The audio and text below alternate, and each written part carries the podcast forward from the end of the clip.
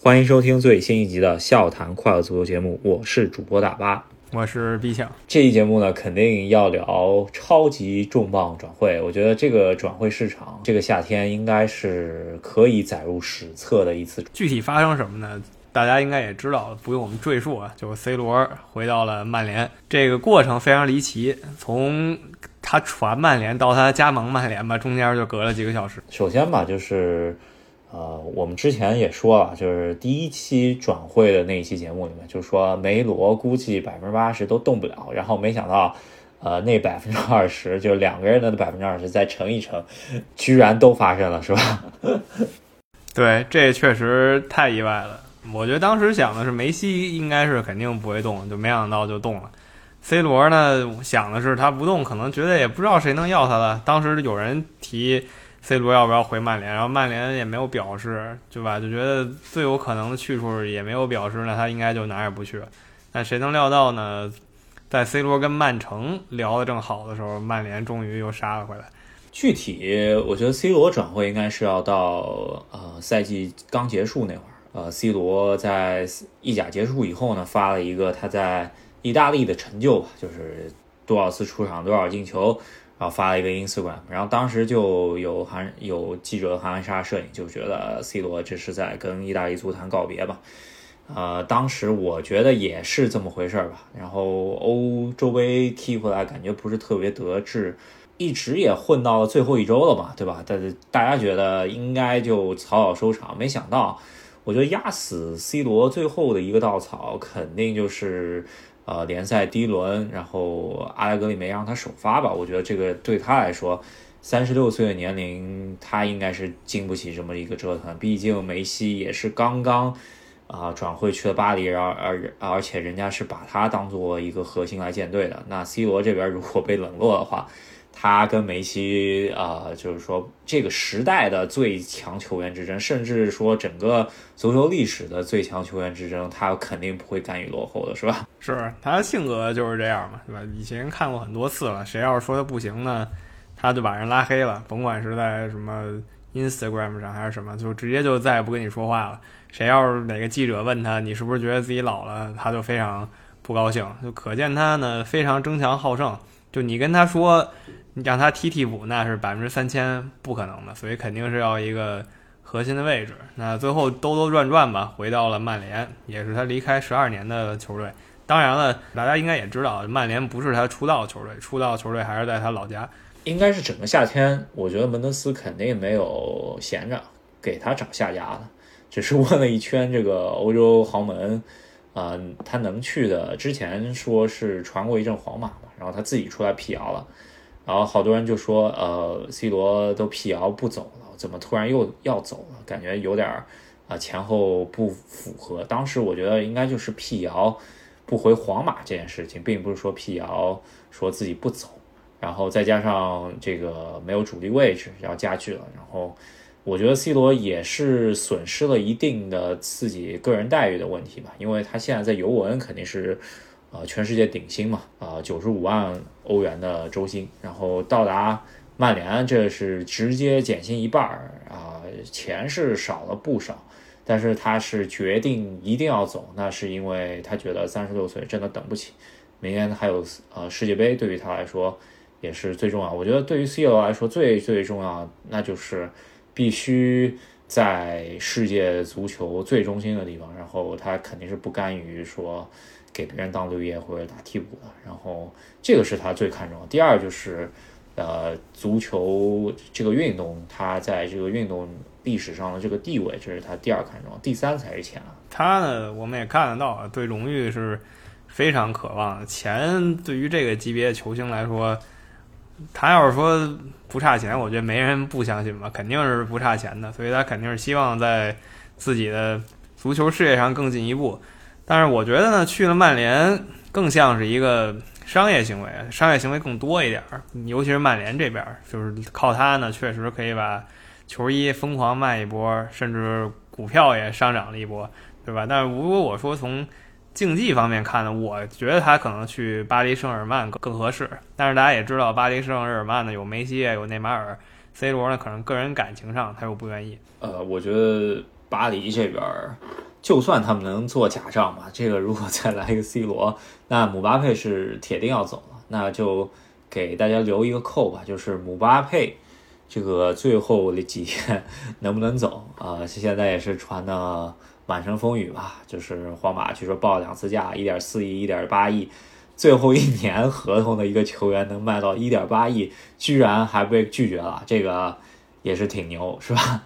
啊，不知道怎么想的。要我的话，就是我要是足球经理的话，我就果断同意了。这个是非常赚的一件事儿，在我眼里看。那我们今天呢有另一个主题哈，就是两个主题正好可以一起说。另一个呢就是欧冠的抽签儿，这个赛季新赛季的三十二强小组分组出来了。那既然我们在说 C 罗和曼联嘛，就直接看一下曼联这组的分组，然后再说一下其他小组呗。那曼联有了他以后呢？依稀让我们想起十几年前曼城前场堆那么七八个人的时候。是这个，首先把 C 罗这个背号到底是给几号，现在还真不确定。因为呃，英超这边的号据说是已经确定了，然后七号呃被卡瓦尼拿走了，但是卡瓦尼在英超还没有出过场，这个时候就有点尴尬了嘛。就是说，到底。呃，C 罗拿几号？因为比较热门的号码现在在曼联阵中啊，只剩好像我看也就十二号、二十四号了吧。然后现在英超官网呢，呃，应该只是把 C 罗的数据拿出来了，然后给放上去了。但是当时他离开英超的时候是七号，所以说，呃，曼联现在阵容底下有两个七号，卡瓦尼和 C 罗。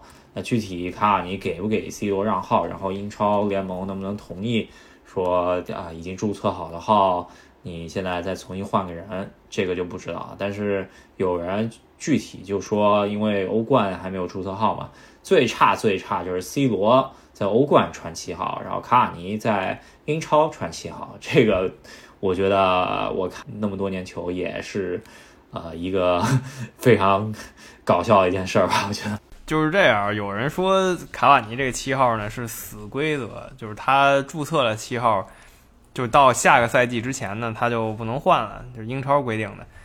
甭管是怎么回事吧，但是大家也明白这规则嘛，总是死的。你可以有各种各样的方法找出一些小小的不一样的地方，甚至抠字眼儿。我要是英超的这些管理层呢，我也希望 C 罗穿七号嘛，毕竟他呢天天打自己这个品牌就是 CR 七。对吧？他应该就穿七号，而穿了七号呢，肯定能卖出更多的球衣嘛。谁不想要一个 C 罗七号的球衣？大家可能对 C 罗十二号球衣没有那么感兴趣，对吧？肯定是有那么一个差距的。那卡瓦尼呢，应该也挺识相的吧？我听有有球迷说，卡瓦尼已经是啊，已经把自己七号位置主动了让给 C 罗了。那现在就是曼联前场冗余的另外一个问题了，就是咱们稍微看一下曼联这个前场。呃，你之前说啊，就是啊，曼城石油大亨刚入主那个年代，就是基本上，呃，看着一个前场就买一个前场时代啊，那个时候差不多比现在曼联这个前场更人数多一点，然后加起来的身价高一点吧。但现在曼联这个也是啊，史上第二的呃豪华前场群吧，我觉得比上巴黎都不一定差，是吧？对，人是囤的真多呀。就假设啊，我们假设 C 罗就是中路球员嘛，就这么算他吧。就中路呢，就有马夏尔、C 罗还有卡瓦尼，这三个人哪一个都是名将。可能目前马夏尔稍微往顺位往后排一点点，那另外两个人呢都是绝对强人。然后左右两边呢有一群啊这种黑人球员，速度快，然后年纪轻的。对，呃，左边呢咱们就是拉什福德应该是主力，如果没伤的话，然后。还有詹姆斯，对吧？这个威尔士一匹快马，然后右边呢，啊，就已经踢的挺不错的这两轮是吧？这个青木，啊，再加上刚刚加盟的桑乔，对吧？这俩人 感觉谁上谁不上，也就毫厘之间嘛，是吧？现在看起来还有就是不来抢这个前场位置，就是前腰这个位置，除了 B 费以外，还有范德贝克加上马塔。还有林加德是吧？这个灵皇这个位置，所以说你就前场这四个位置吧，加基本上加上 C 罗的话，得有十一二个人去竞争，这样这个就已经非常夸张了，我觉得。对，就咱们这还没提一些曼联的潜在天才啊，像什么阿马德、迪亚洛什么这些的，这都没提呢。就是经常出场的一些人，就这么两位数人吧，所以他肯定得出一出吧。还有这么几天，我觉得好歹租出去一到两个人，要不然这些人就甘心打替补吗？这个我不太认为是可以的，因为都是年轻球员，我不认为有那么多年轻球员二十刚出头就愿意坐冷板凳嘛。对，我觉得现在位置最尴尬，可能就是上一场首发出场的那个马夏尔，然后还有就是卡瓦尼，现在可能还好一些，因为他相对实力就比马夏尔强一些嘛。呃，马夏尔到这个年龄，上一场踢的挺一般的。那 C 罗一来，自己能上的估计也就联赛杯、足总杯了吧，是吧？还想留在曼联，到底为了什么？除非就是没有找找不到特别好的球队接他，是吧？所以我就观测一下，最后几天曼联把哪一个前场队员送走。就如果说不送走的话呢，我反倒觉得就要暗流涌动了嘛。毕竟这些球员呢都是有实力的球员，就算 C 罗是作为历史级球员。空降，那那些球员可能心里也不是那么服吧。毕竟体育运动嘛，到底是年轻气盛还是占很大优势的一件事儿。就是从人员的这个配置来说，C 罗来曼联肯定是曼联意料之外的事儿。就是，呃，没想到这个兜兜转转又回到曼联了。曼联这个组呢，咱们也说一下吧。曼联也是也是在去年被呃小组赛淘汰之后踢欧联之后，再次进入到欧冠赛场。这个组其实怎么说还可以吧，只能说，呃，作为第二档球队抽着第一档球队是比利亚雷亚，是去年啊决赛的老对手吧，德赫亚可能呃脚下一紧是吧？对，去年给大家回顾一下，曼联跟比利亚雷亚尔最后狂踢点球嘛，踢到守门员罚了都，然后德赫亚一脚罚丢了，输掉了欧联杯的决赛。那这个又遇上了，一下就又遇上了，那肯定还是曼联实力更胜一筹，这个是没问题的，尤其是主客场这么踢嘛。然后其他两个球队呢，瑞士的年轻人，这个年轻人是经常参加欧冠，但每次来都是被人当刷子使。还一个就是近几年非常生猛的亚特兰大，不过亚特兰大呢也没有什么太大的突破吧，前两年打到一次八强，然后就没有什么别的了。对，但是亚特兰大，我想说的是，其实他作为第三档球队的话，应该是第三档里面比较实力强的，而且是进攻打进攻的一个球队啊。对于曼联来说，不是特别好对付。那他相当于曼联现在这么一套虎的进攻阵阵容吧，估计怎么也不能再去打防守反击，像前两年佐尔斯克亚打的那种比赛了。估计怎么也得水银泻地一把吧，看一下。呃，在欧洲赛场上面对一个西班牙、一个意大利的球队，呃，都不算特别弱，但也没说特强的球队吧。嗯，看一下他能不能经受住考验，别又去欧联杯了，是吧？对，去年他离奇的把自己大好优势葬送了，去了欧联杯啊，这情景大家还记着。今年给他分的对手呢，以他这个补强阵容是可以正常全都拿下的，所以看看他。具体怎么操作吧？而且呢，后场、前场这么多球员来了，都是大牌儿，球迷对他期待肯定也更高了。然后再有就是整个球队可能氛围也变了，毕竟 C 罗空降以后呢，队长什么的也得改一改。我觉得 B 费呢可能就主动上交自己的位置给大哥了。马奎尔呢不知道，估计可能就 就就就自己甘当二把手吧。毕竟 C 罗还是地位太高了一些。这个足坛顶流转会，上一次梅西，然后这一次 C 罗都冲上了，呃，不管每个社交平台的最最最火最热的地方。这个这个夏天，他们还有连带啊附属的这些连锁转会啊，真的确实让我们看傻眼了。我觉得最终来盘点这个转会，应该是下一期要做，因为我觉得截止日应该还有的很多东西看，是吧？对，下一期应该是九月第一天或者第二天吧，就是国足踢比赛之前，我们给大家聊一下这个疯狂的夏季转会啊。去年呢，因为新冠嘛沉寂了，今年一下疯狂爆发，也确实非常精彩。那刚才评了一下曼联所在的 F 组，因为今天曼联这新闻实在太大了嘛，就先从 F 组开始说了。那转回到 A 组吧，A 组呢正好是曼曼联的同城死敌，曼城队。那之前跟 C 罗传了有一阵子，曼城传来传去呢，给别人做嫁衣了。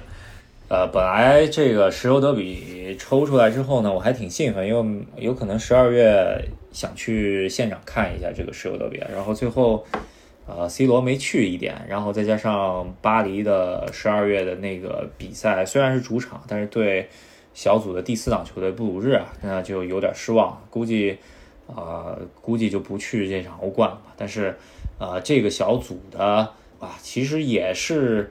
两强加一个较强，我觉得第三档球队莱比锡红牛不算弱吧，但是这些年卖了不少人，然后教练也走了，肯定是争不过这两强的。但是呃，我觉得这个组还是比较明显，前两强出现，然后莱比锡红牛去欧联，然后布鲁日的估计就大酱油了，是吧？对，布鲁日也是常年欧冠酱油球队嘛。莱比锡呢，其实去年莱比锡红牛就是把曼联鬼使神差挤下去了。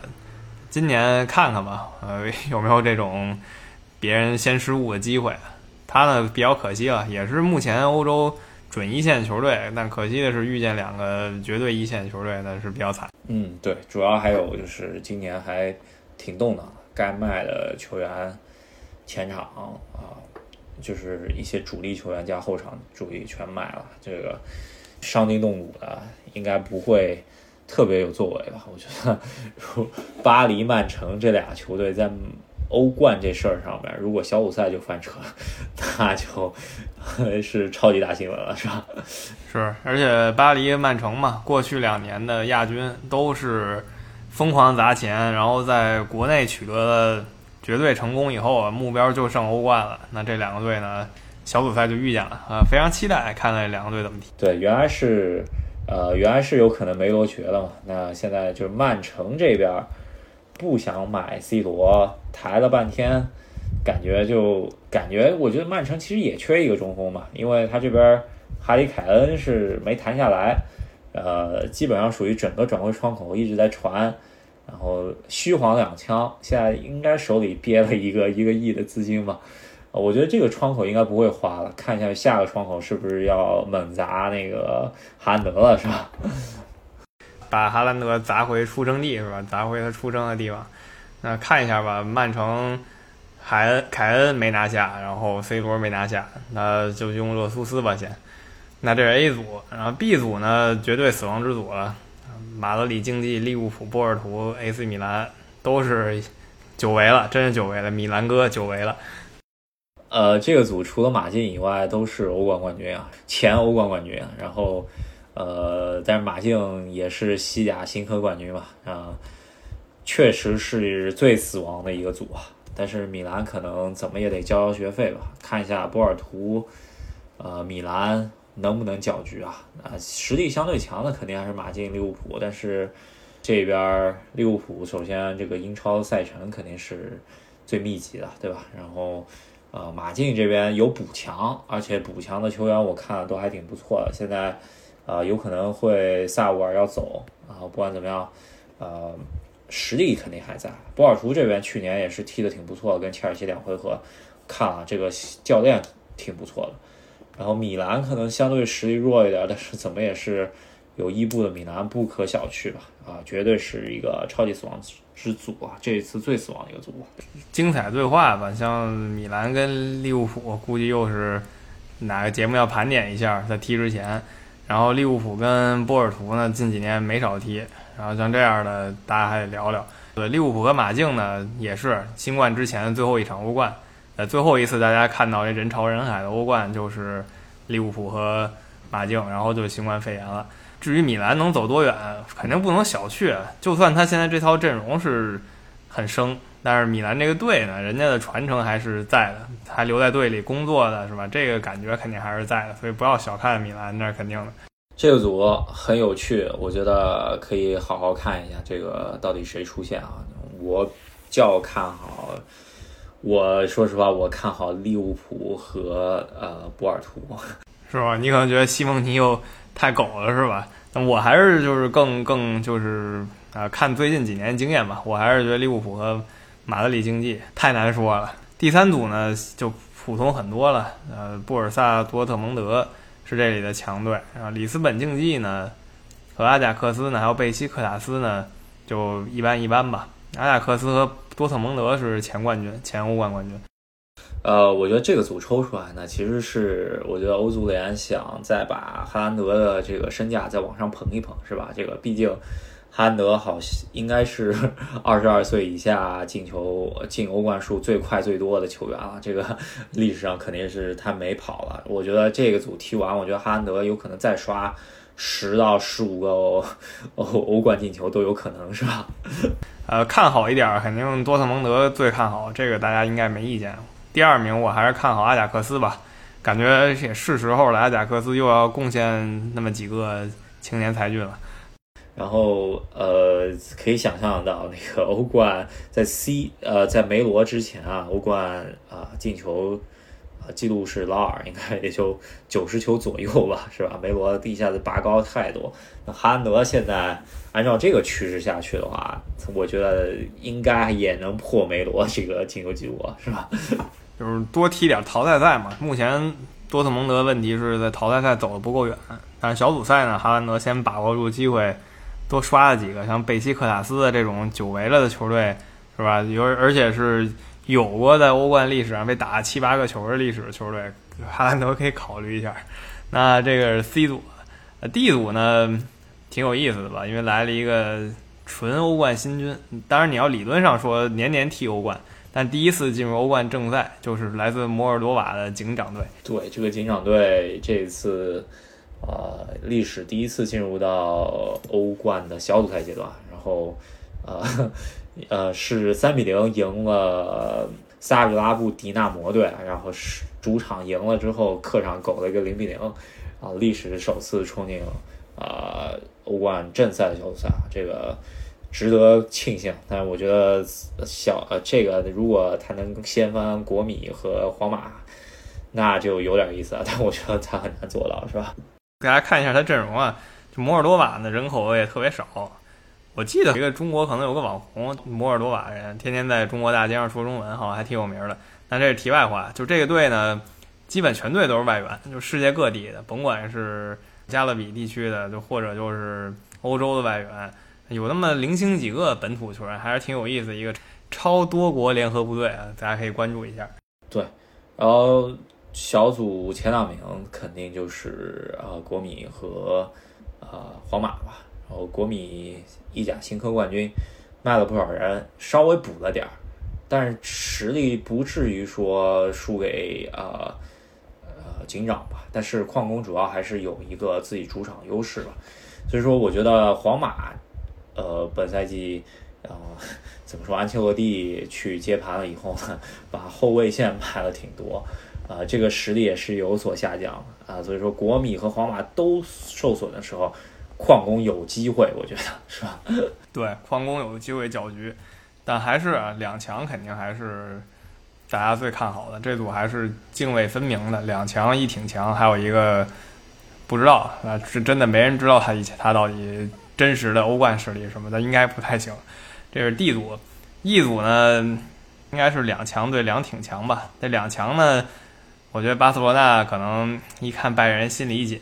去年啊发生什么大家可能还记得，就是二零二零年八月份发生了什么，一场欧冠历史上最悬殊比分之一。那拜仁这边还是兵强马壮，巴萨呢明显是变弱了。巴萨主要就是拆筋动骨了吧，是吧？伤筋动骨，怎么也得缓一缓啊。虽然进了点荷兰人吧，但是我觉得对拜拜仁这，呃，少输当赢，真的，这个拜仁估计，呃，首先拜仁这边新闻就是莱万据说想走，但是估计也不会放啊，毕竟这个是欧洲第一射手在这儿啊。觉得拜仁到这个组应该是稳定出现，巴萨不至于说不能出现吧？毕竟另外第三、第四档球队也没到强到可以撼动巴萨吧。所以本菲卡应该还是一个培养啊年轻球员为主的球队，然后加上基辅迪纳摩，估计这个就陪太子读书了，是吧？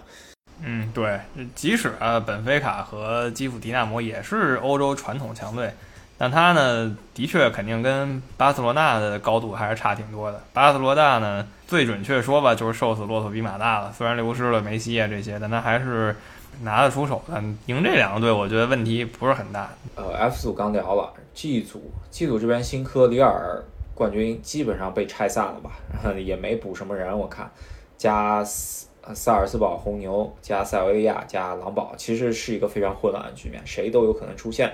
然而出现了以后呢，我觉得谁都想抽他这个组的前第一、第二，因为基本上是大礼包的节奏，是吧？对，这四个球队呢，看这个实力啊，其实说说实在的，欧联杯水平吧，欧联杯八强水平，萨尔斯堡红牛还更弱一点。嗯，其他三个呢，也都是欧联杯里的一些常客，尤其塞维利亚嘛，大家都懂。塞维利亚今年看上去，我觉得他们这四个组里头可能。呃，四呃四个组员里头，可能还是欧战最丰富的，就有可能，呃，这这一次能进欧冠正赛啊，但是，呃，他不能去欧联杯了，是吧？是，所以说出线呢，我也是看好塞维一点。另外一个应该就是里尔和沃尔夫斯堡之间吧。红牛是踢了几次，就萨尔斯堡红牛踢了这几次欧冠，但目前没有出现。有哈兰德他们的时候呢，还是。让人眼前一亮了。不过呢，也是输血输了不少，尤其是他跟他德国的兄弟球队嘛，呃，莱比锡红牛来回换球员，换的也让人眼眼花缭乱。好，H 组是我主队的球队吧，呃，基本上属于是两强两弱。呃，有一点就是说，切尔西和尤文分到这个组，尤文肯定是实力会减减弱一些，而切尔西啊相对强势一些吧。但是我觉得尤文踢切尔西。不至于说切尔西能够赢得特别轻松，我觉得应该还是一个五五开的一一场球，呃，但是吧，我觉得切尔西这个组应该是能出现的，尤文图斯也不至于说不出现吧，因为泽尼特感觉也没有什么特别强的人吧，就是呃马尔科姆是吧？最近刚回巴西国家队了，然后马尔默咱们应该就是胚胎的读书了是吧？这这一组分出来呢？感觉如果有一个新的球迷一看一二三四档什么意思呢？你可能给他看一下这个组，他可能大概哦，好像顿悟了什么。因为感觉切尔西最有希望，尤文第二有希望，然后是啊，然后彼得堡、泽尼特最后就陪练了马尔默。对，一个就是我觉得泽尼特没可能特别搅局吧，或者对切尔西不会太有威胁。我觉得一个就是阿布的影响力在这儿，是吧？这个估计很难。那图赫尔基本上，那这个欧冠小组赛跟尤文图斯两回合可以稍微试一下怎么去打呃防守反击的球队，怎么去去去攻破吧。然后这个我觉得挺好的一个联名机会，呃，这是挺不错的，因为感觉呃以往切尔西对强队的情况下都是切尔西为呃稍微呃就是作为防守的那一方嘛，虽然图赫尔。也对皇马两回合踢得挺不保守，但是，呃，我想看一下图赫尔怎么去打一个主打防守的一个球队，是吧？那刚才聊了一下欧冠三十二个球队，其实最扑朔迷离的组吧，就是利物浦、马竞、波尔图和米兰四个队呢，真的平均实力应该是这整个小组所有小组拉下来最强的，因为这里面明显没有弱队，就明显没有那种。陪太子读书的球队，那还有一个组，刚刚也说了，像塞维利亚那一组，那明显平均是最弱的，因为没有一个制霸其他三个球队的球队。呃，今年这欧冠踢出来看一下吧，我觉得 欧冠现在你让我预测太难，因为还得再抽签嘛。但是我觉得巴黎和曼城这两个队应该。是最想要这个，我觉得是没问题吧，是吧？嗯，对，依旧是啊，这两个队国内该刷的都刷够了，还是就是冲欧冠联赛，也看出来了嘛。刚才我们也说过一次了，二零年、二一年两届亚军就正好是这两个石油队。那看看这个赛季他们怎么走吧。其他传统强队呢，像切尔西啊、拜仁肯定还是热门，然后利物浦跟马竞呢也是热门，但主要是。在小组赛，你得先考虑一下，毕竟小组赛有爆冷可能性，所以大家还是得小心谨慎一点。呃，其他来说的话，我觉得还有一个看点就是哈兰德能刷几个球吧，这个就是欧冠小组赛的一些看点了。我觉得呃也基本上稍微看一下这些球队呃到底调的怎么样。我觉得大大戏还是这个十六强决出来以后呢，这个抽签怎么着是吧？对，那这期呢咱们就跟大家聊到这儿，先聊了最近的足球第一大事件，C 罗回到曼联，然后说了一下本赛季的欧冠小组赛。对。呃，C 罗离开英格兰足坛应该就是啊，零九年欧冠决赛输给巴塞罗那以后，啊，想要去到西班牙跟巴萨，呃，同联赛对抗，跟梅西同联赛对抗，啊，也是这十二年来一下子还挺快，是吧？十二年前我还是一个学生时代，基本上当时还挺黑 C 罗啊，这十二年我觉得他成长不少，也是基本上呃，十二年前他。一只有一个金球奖吧，对吧？这十二年之后跟梅西比差一个，但是也拿到了那么多个金球奖了，只呃属于足坛顶流了。那回到曼联，他到底能不能行啊？但是我觉得曼联其实挺缺 C 罗这么一个中锋的一个阵型的。他回到呃前面 B 想说呃对于足球方面来说不是特别好，但反而我是觉得 C 罗。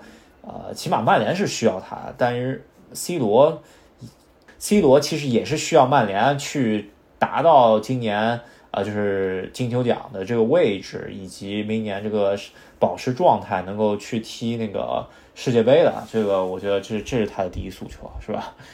嗯，那看看啊，就是到底 C 罗跟他的老东家曼联配合怎么样？期待一下。他的表现，那稍微用一个怀旧一点称呼，期待一下小小罗的表现。对，期待一下小小罗能不能，呃，通过他的表现帮助他的师哥索尔斯克亚稳定，呃，稳定怎么说争冠集团嘛？这个索尔斯克亚今年如果不争冠的话，估计就下课了，是吧？对他肯定，我我们说过，就是现在感觉英超前四呢。甭管球迷还是专家还是球员，大家都是默契认为就四个球队。所以如果索尔斯克亚还说我进前四了，挺了不起，那肯定是球迷不干的。他最差吧，球迷可能能接受就是争冠争到最后没拿到冠军，但你至少要争到三十轮之后吧。确实是这个，看一下吧。索尔斯克亚，我觉得现在来说是曼联最弱的一个。短板是吧？那好，我们这一期呢，跟大家聊这最近的新闻。那喜欢我们节目的朋友呢，别忘了在喜马拉雅上还有微信公众号上支持一下我们，订阅我们的节目。好，那我们下下期再见，下期再见，拜拜。OK。